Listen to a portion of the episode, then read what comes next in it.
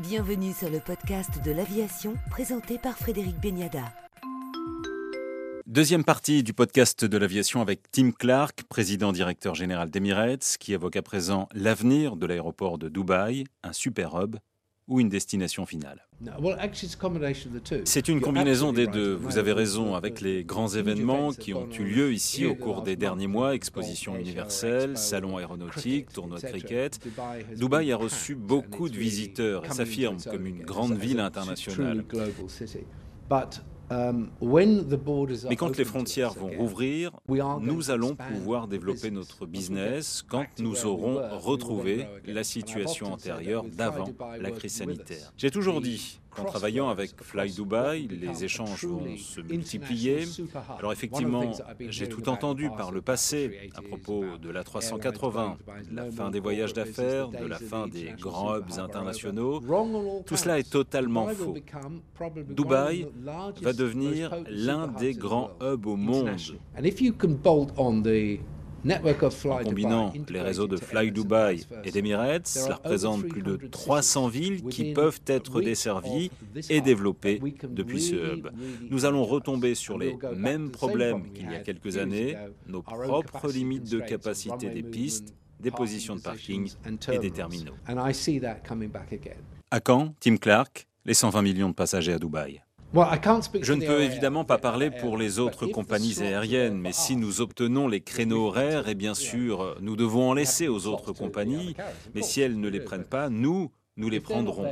Emirates va-t-elle croître de 60 millions à 70 millions de passagers par rapport à avant la pandémie, avant la crise sanitaire. Je le pense sincèrement. Si vous me dites 120 millions de passagers, nous sommes de retour à l'équilibre. Nous avons Fly Dubai et Emirates travaillant ensemble et chacune se développant selon ses propres plans. Nous atteindrons les 120 millions de passagers avant la fin de la décennie, dans 8, peut-être 9 ans mais ça peut aller beaucoup plus vite.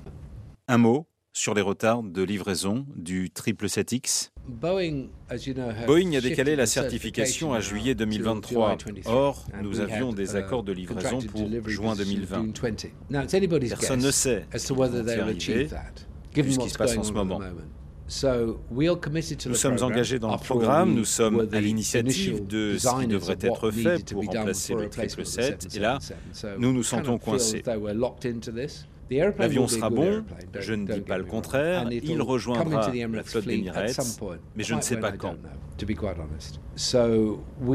Nous sommes évidemment d'accord avec Boeing. Lorsqu'ils auront avancé sur euh, l'inspection de la FA, la certification, nous aurons des discussions évidemment plus constructives sur la date de livraison à Emirates. Mais en attendant, ceci nous force à repenser la planification de notre flotte. C'est pour cela que nous avons décidé de convertir ou rénover les avions les plus anciens. Nous allons les garder plus longtemps pour gérer cette situation difficile. Pour établir notre réseau, nous avons besoin des 264 avions qui volent aujourd'hui, y compris les avions cargo, et nous ne pouvons pas laisser les constructeurs nous ralentir parce qu'ils ne livrent pas dans les délais. Nous ferons tout ce qu'il faut pour que notre flotte atteigne le nombre d'appareils dont elle a besoin. S'ils ne livrent pas, eh bien, nous garderons les avions anciens plus longtemps. À présent, à qui s'adresse votre nouvelle Premium Economy Elle s'adresse à notre clientèle qui ne va pas payer un billet business class, mais qui veut mieux que la classe économie. Et si nos calculs sont exacts, nous pensons qu'il y aura une montée en gamme de la classe économie plutôt qu'une baisse de la business class.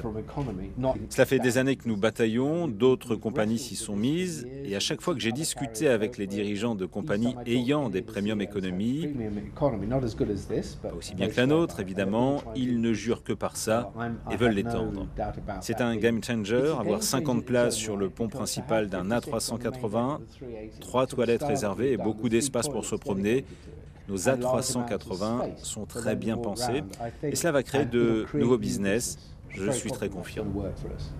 Et quand sera-t-elle commercialisée? Elle sera ouverte à la vente en avril ou mai 2022, mise en service normalement en juin. Cela dépendra de nos systèmes informatiques qui sont en cours de, modification. Nous espérons la mise en service en juin ou au plus tard en juillet de l'année prochaine. Quant aux réservations, elles devraient être possibles donc euh, dès le mois d'avril. Pourquoi avoir attendu aussi longtemps pour mettre en place cette premium économie chez Emirates? Ça prend beaucoup de temps d'adapter un avion. Il nous a fallu trois ans rien que pour les sièges. Ça ne se fait pas du jour au lendemain.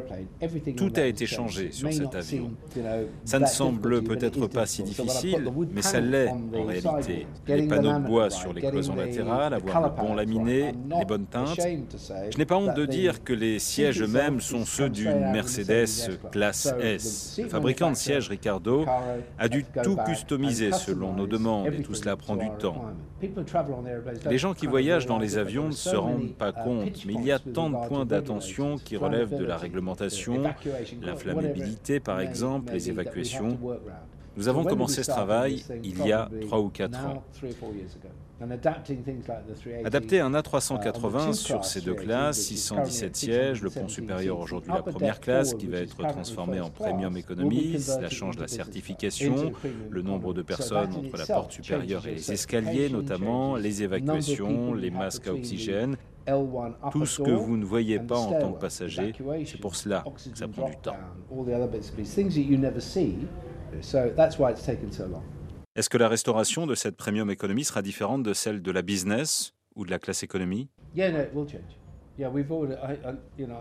Oui, nous y avons travaillé. La nourriture va être meilleure pour être presque aussi bonne qu'en business. Nous ne voulons pas que les gens se désintéressent de cette nouvelle premium économie. Alors il faut faire un petit peu attention. Nous avons réellement amélioré ce que les passagers en premium économie vont avoir. Après tout, ils vont payer plus cher. C'est un peu comme ce qu'était la business class, mais avant.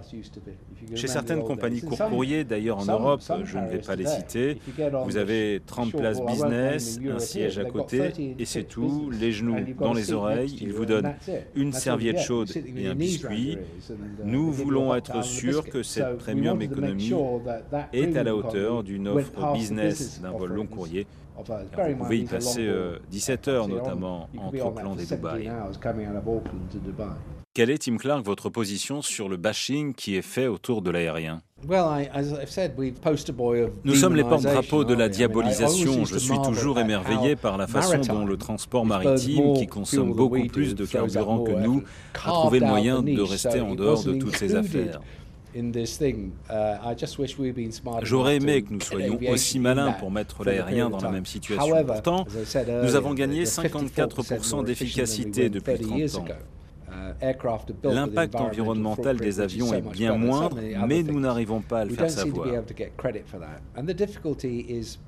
80% des carburants sont fossiles. C'est le problème. Si vous voulez supprimer 80 à 85% d'énergie fossile dans les délais que souhaite Greta Thunberg, ce n'est pas possible. Il faut laisser le temps à la technologie de nous y conduire. Quoi que vous fassiez, même si vous créez des carburants synthétiques, l'énergie est essentielle. Il faut de l'énergie. Et donc, si vous voulez aller vite, il n'y a que le nucléaire. Et je ne pense pas que ce soit acceptable. 80 à 85% des carburants aujourd'hui sont fossiles. L'idée que vous puissiez changer cela du jour au lendemain, je défie quiconque de jurer la main sur le cœur que ça va arriver. I challenge anybody to stand up with a hand on the heart and say that's going to happen. Tim Clark, président directeur général d'Emirates, pour le podcast de l'aviation. Et un grand merci à Caroline pour son aide dans cette traduction.